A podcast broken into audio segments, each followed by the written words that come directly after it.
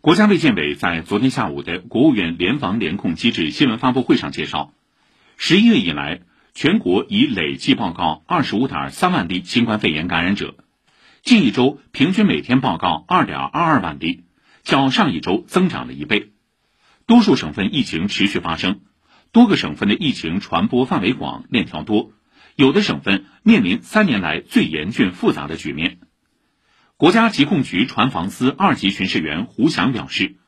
随着二十条优化措施落实落地，要持续整治层层加码，保障好疫情处置期间群众的基本生活和就医需求，同时畅通群众投诉举报渠道，及时解决群众的急难愁盼问题。重点对随意封校、停课、停工、停产。未经批准阻断交通、随意采取静默管理、随意封控、长时间不解封、随意停诊等问题开展整治。针对近期一些医院发热门诊因疫情而停诊的问题，国家卫健委医疗应急司司长郭艳红表示，二级以上医院发热门诊要应设尽设、应开尽开，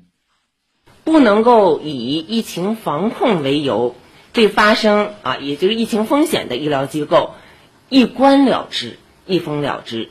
特别是像医疗机构的急诊啊、透析室、手术室、分娩室、重症监护室这些重要的啊救治的这些科室，那么要做到非必要不封控，能够保障患者的救治。